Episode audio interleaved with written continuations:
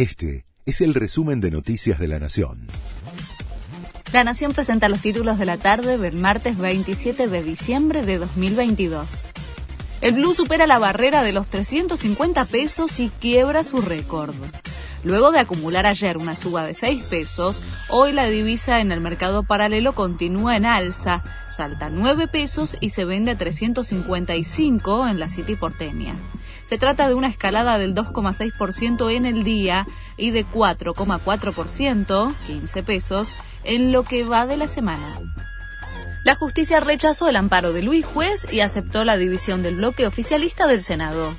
La jueza María Alejandra Biotti no hizo lugar al planteo del senador de PRO, que había pedido anular el nombramiento en el Consejo de la Magistratura del kirchnerista Martín Doñate, designado gracias a una partición del oficialismo.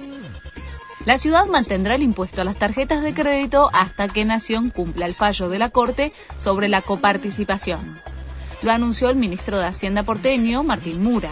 Además, la reta denunció hoy a todos los funcionarios del gobierno involucrados en la decisión de pagar la resolución del máximo tribunal con bonos. Piden extender el plazo para la vigencia de las recetas médicas por mail y WhatsApp. Lo solicitó el Colegio de Farmacéuticos y Bioquímicos de la capital federal. Fue tras la resolución del Ministerio de Salud de que no se aceptan más desde hoy las órdenes electrónicas sin firma certificada. Messi podría jugar dos amistosos con la selección en el país.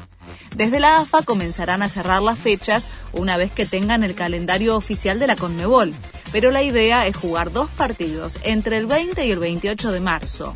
Uno podría ser en Rosario y otro en Córdoba, para que el seleccionado siga festejando la Copa del Mundo en el país. Este fue el resumen de Noticias de la Nación.